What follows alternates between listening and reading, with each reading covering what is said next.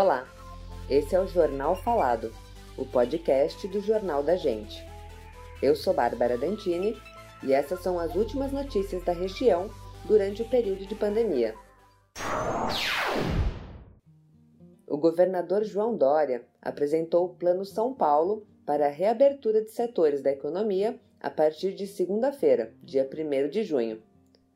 Com informações dos índices de ocupação hospitalar e da evolução dos casos no estado, foram definidos cinco níveis restritivos de retomada para que o sistema de saúde continue em funcionamento.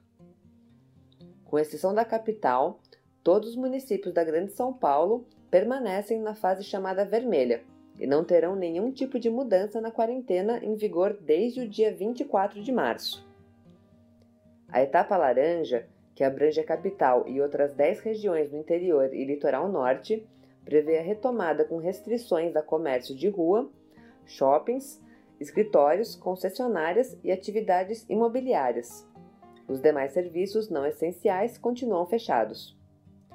A interdição total de espaços públicos, teatros, cinemas e eventos permanece por tempo indeterminado.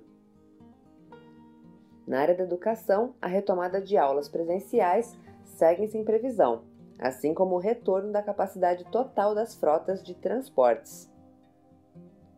A Secretaria de Desenvolvimento Econômico e Trabalho, em conjunto com a Secretaria da Saúde, irão analisar todas as propostas para a retomada segura da economia, sendo que apenas entidades setoriais poderão enviar suas propostas. Os cidadãos que quiserem contribuir deverão enviar suas sugestões para as empresas onde trabalham ou para as entidades de classe, e as empresas, por sua vez, deverão enviar suas propostas para as entidades setoriais, que serão responsáveis pelo envio à prefeitura. Na quinta-feira, dia 28, o prefeito Bruno Covas realizou uma coletiva de imprensa para falar da retomada em São Paulo. Em seu pronunciamento, foi anunciada a implementação de 60 leitos de enfermaria para os casos mais leves de Covid-19 no Hospital Sorocabana. Os demais andares do Sorocabana, que estão fechados, não foram mencionados na coletiva. Voluntários do projeto Mãos que Ajudam da Igreja de Jesus Cristo dos Santos dos Últimos Dias estão produzindo em suas casas máscaras de tecido e de TNT para a ação Corrente de Amor pelo SUS. 500 máscaras de tecido foram entregues na AMA Sorocabana. A Secretaria Municipal das Subprefeituras realizou durante a semana obras de requalificação de passeios públicos na Vila Romana. As melhorias aconteceram nas ruas Clélia, Catão, Faustulo e Geroaquara, que dão acesso ao Hospital Sorocabana. As obras incluem rampa de acessibilidade e piso tátil. A ação faz parte do Plano Emergencial de Calçadas da Prefeitura, com a proposta de reformar um milhão e meio de metros quadrados de calçadas até o final de 2020, com um investimento de 400 milhões de reais.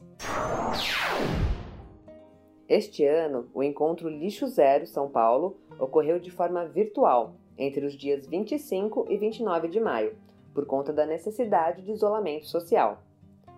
O período da quarentena impactou a gestão de lixo em São Paulo, sendo que no mês de abril houve uma queda de 49% no volume de resíduos recolhidos nas ruas, enquanto a coleta seletiva aumentou 23% segundo um levantamento da Autoridade Municipal de Limpeza Urbana, a ANLURB. A abertura do evento contou com a participação de três vereadores que atuam na região da Lapa: Soninha Francini, Eliseu Gabriel e Gilberto Natalini, além de Edson Tomás de Lima Filho, presidente da ANLURB. Eles discutiram os caminhos e desafios do lixo zero na cidade. Sem previsão para a reabertura dos cinemas, já que não é recomendada a aglomeração de pessoas em locais fechados, os cinéfilos poderão matar as saudades da experiência de ver um filme fora de casa no Memorial da América Latina. Ao menos os cinéfilos que tiverem carro. Isso porque a partir de junho, o Centro Cultural será palco do Belas Artes Drive-In, idealizado pelo cinema de rua Petra Belas Artes.